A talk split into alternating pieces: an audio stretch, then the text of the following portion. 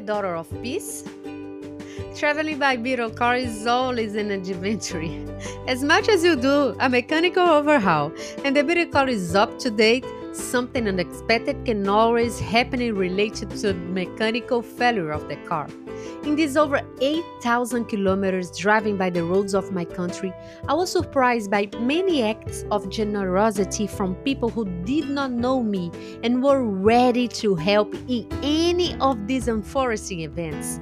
But there was a city where talking to the mechanic, he asked my name and by custom, I said my first and last name, Kirabo Regalo.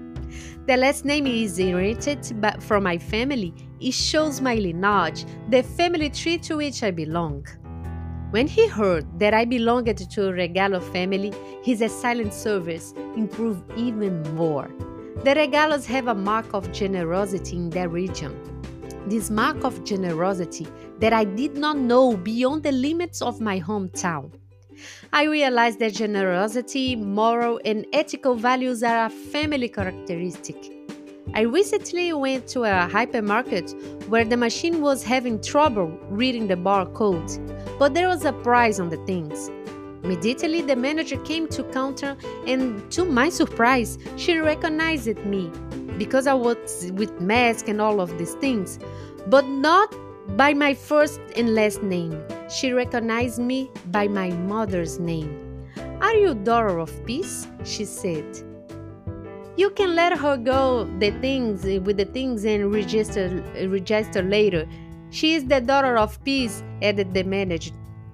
How, in a hip hypermarket, does someone let a customer leave with the things they are buying and come back later?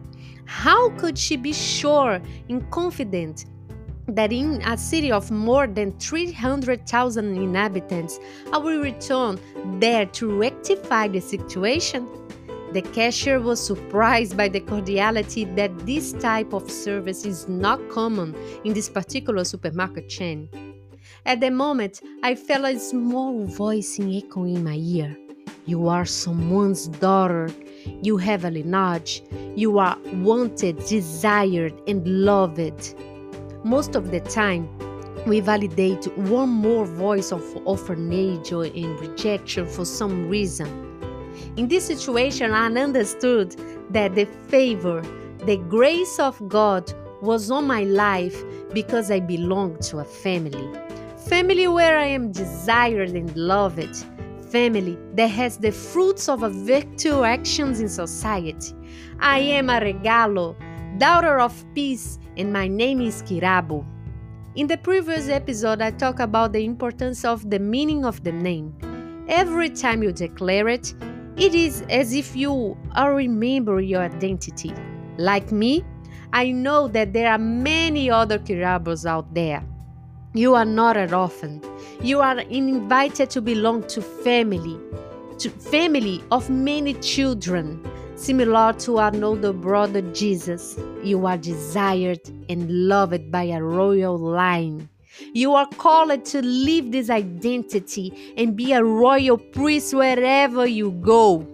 Sit at the table with me and savor this truth. State with me the truths that our brother Peter wrote.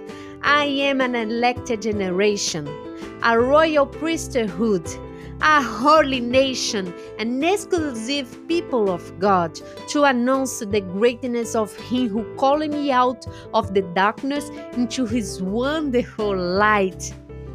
Thank you so much for listening, sharing, and engaging this podcast.